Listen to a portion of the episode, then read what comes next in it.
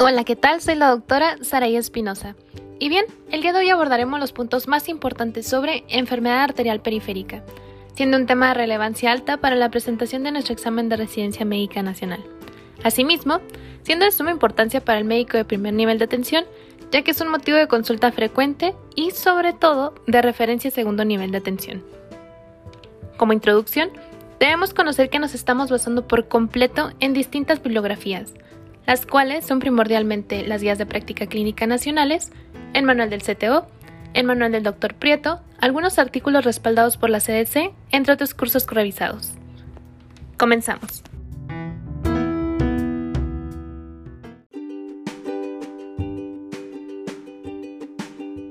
Abrimos nuestro tema con un casito clínico.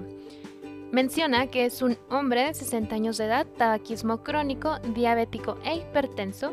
Acude a consulta por un cuadro de dos años de evolución caracterizado por dolor en extremidades inferiores después de caminar un par de cuadras. Tiene que parar por el dolor y posteriormente reinicia la caminata.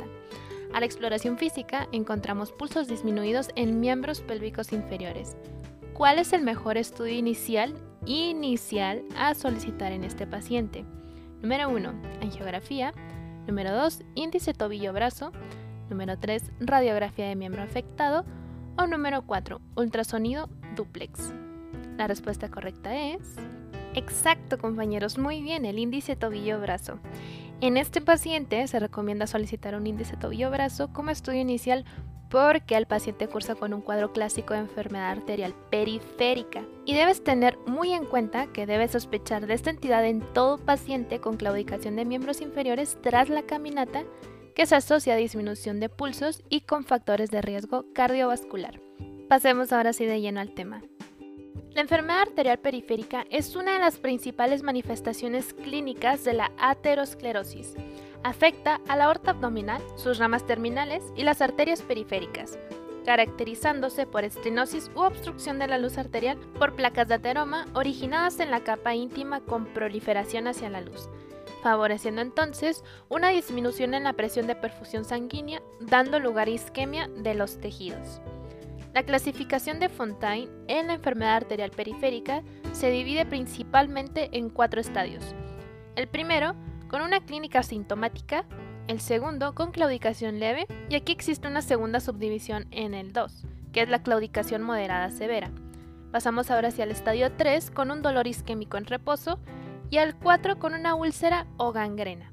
Los principales factores de riesgo incluyen el tabaquismo, diabetes mellitus, edad avanzada, sobre todo en pacientes mayores de 70 años, sexo masculino, dislipidemia, hiperhomocisteinemia, e hipertensión arterial sistémica. Todos los pacientes con alto riesgo de enfermedad arterial periférica deben someterse a examen vascular que incluya la palpación de pulsos de las extremidades inferiores, femoral, popliteo, dorsal del pie y tibial posterior, además de auscultar sonidos femorales e inspeccionar piernas y pies. El sistema de Whitmer para la estadificación de la insuficiencia venosa crónica se divide principalmente en tres estadios, siendo el número 1, edema, congestión subfacial, flebectasia y telangiectasia. Estadio 2. Aquí existe una induración, pigmentación y eczema. Para el estadio 3, úlcera o cicatriz de ella. La mayoría de los pacientes con enfermedad arterial periférica se encuentran asintomáticos, siendo la claudicación el síntoma que se encuentra más frecuentemente. La sintomatología relacionada puede incluir hipotermia y palidez de las extremidades pérdida del vello, uñas quebradizas y dolor en los grupos musculares del área glútea, muslo o pantorrilla al caminar menos de 500 metros. Exploración física puede identificar alteraciones en el color, temperatura e integridad de la piel, así como retraso en el llenado capilar, disminución o ausencia de pulsos femorales, popiliteo, pedio y tibial posterior, y palidez plantar y digital al elevar las extremidades. Tenemos una clasificación más que es la de Rutherford de la enfermedad arterial periférica. Me gustaría que hicieras el cuadrito con tres columnas, teniendo en la primera el grado, segundo la categoría y en la tercera la clínica. Comenzamos con el grado 0, categoría 0, la clínica asintomático. Grado 1, este se va a subdividir en tres categorías. La primera con claudicación leve, la segunda con claudicación moderada y la tercera con claudicación severa. Pasamos a nuestro segundo grado, categoría 4, dolor isquémico en reposo. Grado 3, que es categoría 5, pérdida tisular menor. Y grado 4, categoría 6, con una úlcera o gangrena. El examen no invasivo de primera línea para establecer el diagnóstico de enfermedad arterial periférica en pacientes con síntomas sugestivos es la medición del índice tobillo-brazo. Es menor a 0.9 en reposo. Esto subrayalo, es súper importante. O bien, disminución de 15% después del ejercicio. En pacientes con factores de riesgo, este se obtiene al dividir la presión arterial sistólica del maleolo entre la presión arterial sistólica del brazo. Esta presión suele ser igual o mayor al 90% de la presión braquial en circunstancias normales. El índice dedo-brazo debe ser medido para diagnosticar pacientes con sospecha de enfermedad arterial periférica cuando el índice tobillo-brazo sea mayor de 1.40. ¿Qué medidas de higiene arterial debemos tener según la Guía de Práctica Clínica Nacional? Evitar el uso de la ropa ajustada, protección de las extremidades del frío, evitando el uso de calor local, no elevar las extremidades, ejercicio rutinario supervisado, uso de calzado especial y suspensión del hábito tabáquico. El diagnóstico debe confirmarse con ultrasonido Doppler duplex para diagnosticar la localización anatómica y el grado de la estenosis, así como para la vigilancia postquirúrgica. La arteriografía está recomendada en caso de requerimiento de un procedimiento quirúrgico abierto o endovascular.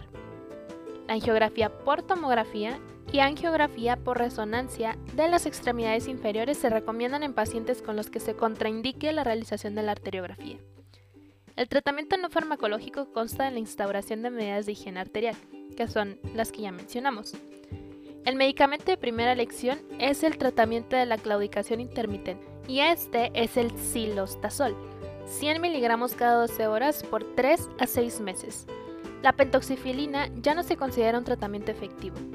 La disminución del riesgo de eventos cardiovasculares se debe realizar en todos los pacientes con agentes como el ácido acetilsalicílico, clopidogrel y pravastatina. Se puede incluir farmacoterapia de apoyo para dejar de fumar como varenicilina, bupropión y un tratamiento de reemplazo con nicotina. No se recomienda el uso de anticoagulantes para reducir los eventos cardiovasculares.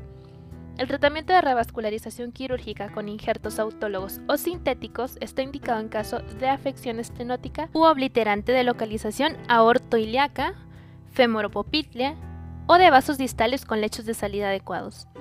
El tratamiento de revascularización endovascular está indicado en lesiones cortas y no calcificadas, con las mismas localizaciones, la evolución posterior a la revascularización se realiza mediante ultrasonido Doppler. La simpatectomía lumbar es un tratamiento paliativo en casos de isquemia crítica como alternativa al manejo de las úlceras isquémicas. Ahora sí que ya terminamos nuestro tema, te voy a hacer otra pregunta. Señálame cuál es el mejor tratamiento en un paciente con enfermedad arterial periférica que presenta dolor en reposo. Número 1. Revascularización con cambio en el estilo de vida. Número 2. Cambios en el estilo de vida con anticoagulación. Número 3. Silostazol con cambios en el estilo de vida. O cambios en el estilo de vida con trombólisis. ¿Cuál es tu respuesta correcta? Exactamente, revascularización con cambio en el estilo de vida. Ahora, ¿por qué es esto? Bueno, en los pacientes que cursan con enfermedad arterial periférica de miembros inferiores que están cursando con dolor en reposo, el mejor tratamiento es la revascularización, sí o sí. Tenemos que tener muy en cuenta y recordemos que el tratamiento según la clínica en pacientes asintomáticos, o sea, nuestro tratamiento de elección, será el control de la patología de base y el riesgo cardiovascular. Ya en los pacientes con claudicación de medianos y grandes esfuerzos, aquí el tratamiento a instaurar y de elección es el silostazol. Y en el caso de los pacientes con dolor en reposo y con cambios graves como úlcera, gangrena o atrofia de miembro afectado, el tratamiento de elección va a ser Exacto, la revascularización. Para cerrar nuestro tema, me encantaría que hicieras un cuadrito sobre enfermedad arterial periférica, pero haciendo tres columnitas. En una vas a poner la clasificación, en el segundo la descripción y en la tercera el tratamiento. Los datos pivote, por favor ponmelos en mayúscula. Y bueno, comenzamos. En el grado 1 sería descripción asintomático, índice tobillo-brazo menor a 0.9. Ya, dominado. El tratamiento es un manejo de riesgo cardiovascular. El 2A corresponde a una claudicación con esfuerzo, pónmelo en mayúscula. El tratamiento sería silostazol. Para el 2B tenemos una claudicación con, aquí en mayúsculas, actividades cotidianas. El tratamiento es silostazol. Número 3. Dolor o parestesias en, mayúscula, reposo. Tratamiento es revascularización. El número 4 es úlcera, gangrena, lesiones tróficas. Aquí el tratamiento es revascularización. Tenemos que tener muy en cuenta el manejo de riesgo cardiovascular, ya que son los cambios en el estilo de vida, valorar aspirina y estatinas. Con eso cierras tu cuadrito. Pero aquí también me gustaría meter enfermedad venosa crónica. Igual, vas a hacer un cuadrito, tres columnas, clasificación, descripción y tratamiento. Para C0, como lo vamos a ver más adelante en insuficiencia venosa crónica, pero este es un cuadrito muy pequeño. Aquí lo que vamos a ver es, bueno, volvemos. C0, descripción es no visible ni palpable, pero aquí el tratamiento son cambios en el estilo de vida. C1, telangiectasias. C2, venas varicosas mayores a 3 milímetros. C3, edema. Para lo que es C1, C2 y C3, el tratamiento es farmacológico, con presoterapia y cambios en el estilo de vida. O sea, son tres cosas ya. Pasamos a C4 y a partir de aquí todos van a ser tratamientos invasivos. C4A es pigmentación con eczema, C4B lipodermatosclerosis, C5 úlcera cicatrizada y C6 úlcera activa. Cuando hablo de un tratamiento invasivo estoy hablando quirúrgico, tratamiento endovascular ya sea por radiofrecuencia o láser. Cuando son indicaciones de tratamiento invasivo, bueno, cuando existe hemorragia, tromboflebitis superficial o refractariedad a tratamiento. Contraindicaciones a tratamiento invasivo. Totalmente. Índice tobillo-brazo menor a 0.9, embarazo y trombosis venosa profunda. Por lo pronto, quédate con esa información ya que en un siguiente capítulo sobre insuficiencia venosa crónica vamos a ver más a detalle esta patología.